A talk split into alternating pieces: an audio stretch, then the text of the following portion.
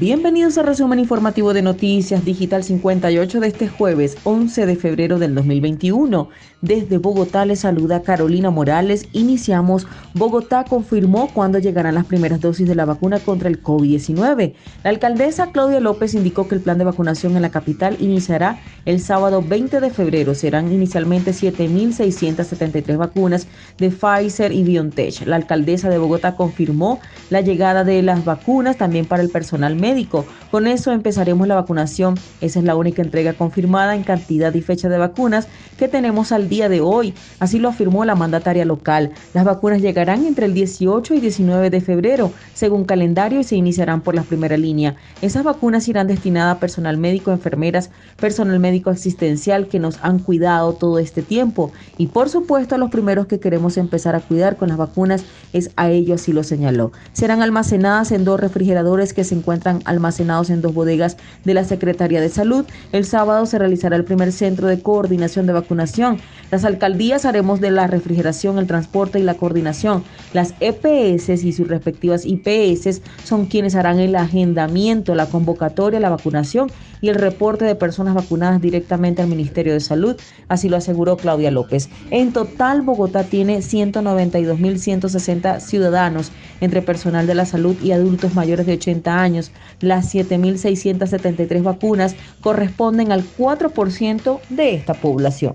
Ya avanzamos con más información, hacemos en materia política a través de digital58.com.be nace una nueva alianza política. Izquierda pone la mira en las elecciones de 2022. Son nueve partidos en movimiento que tienen como objetivo obtener las mayorías en el Congreso. Margarita Rosa de Francisco fue la encargada de leer el manifiesto.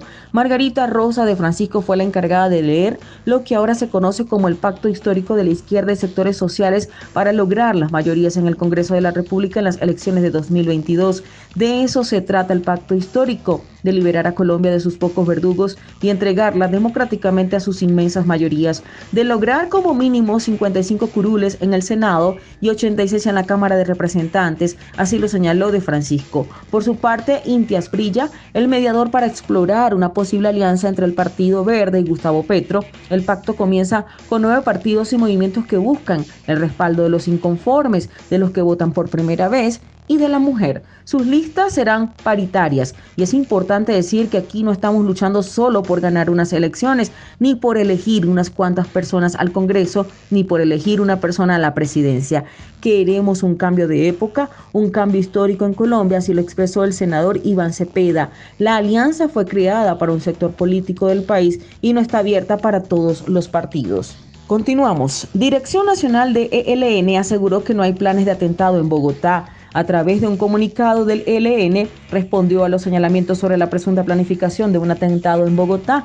El lunes se conoció que el embajador de Cuba en Bogotá, José Luis Ponce, le envió una carta a la Cancillería colombiana en la que alerta sobre posibles acciones violentas del ELN en Bogotá. Este jueves, en un comunicado, la guerrilla afirmó que esa información no hace parte de sus planes militares. Es posible que se trate de un falso positivo montado en inteligencia militar del Estado colombiano, así lo indica la misiva. Con respecto a la información entregada por Cuba, en la que se indica que los miembros del Comando Central que están en La Habana no tienen conocimiento del posible atentado, en la misiva del ELN dijo que tienen un mando centralizado. En los tres miembros del Comando Central que están en el país, junto con los integrantes de la Dirección Nacional y del Estado Mayor Nacional que están en los territorios de cada uno de los frentes de guerra. Y cerramos en materia de economía. Transportadores piden al gobierno no incrementar tarifas en los peajes. La Agencia Nacional de Infraestructura, ANI, explicó que de los 100 peajes en vías concesionadas, cuatro de ellos tuvieron aumentos superiores a la inflación. El gremio de los transportadores de carga lanzó un SOS al gobierno nacional para pedirle que no incremente el costo de los peajes, debido a que aseguran que el próximo aumento será de más de 1.61%. No podemos asumir incrementos en las tarifas de los peajes por encima de la inflación, así como tampoco podemos seguir asumiendo nuevos incrementos en los costos de combustibles, puesto que estos dos rubros representan el 46.82% de los costos operativos de transporte de carga. Así lo manifestó la presidenta de Colfecar, Nidia Hernández. Señalan que las casetas de cobro con precios más costosos son los que están ubicados en la vía al llano, tres peajes y 86 kilómetros de recorrido desde la salida de Bogotá. Para nosotros es muy triste que tengamos ese tramo, los peajes más caros del país, así lo expresó Henry Cárdenas, presidente de Fede Transcarga. Nidia Hernández agregó que solo a través del diálogo se conseguirá que una regulación en materia de peajes y reiteró que no respaldan las vías de hecho, puesto que esto solo afecta al transporte y al país. Por su parte, la Agencia Nacional de Infraestructura, ANI, explicó que de los 100 peajes en vías concesionadas, cuatro de ellos tuvieron aumentos superiores a la inflación. De esta manera finalizamos con las informaciones. Recuerda lavarte las manos y evitar la propagación del COVID-19. Reportó Carolina Morales con el CNP 16000 para Noticias Digital 58. Recuerda seguirnos a través de Instagram como Digital Piso 58, Periodismo Web de Verdad. Que tengan todos una excelente noche.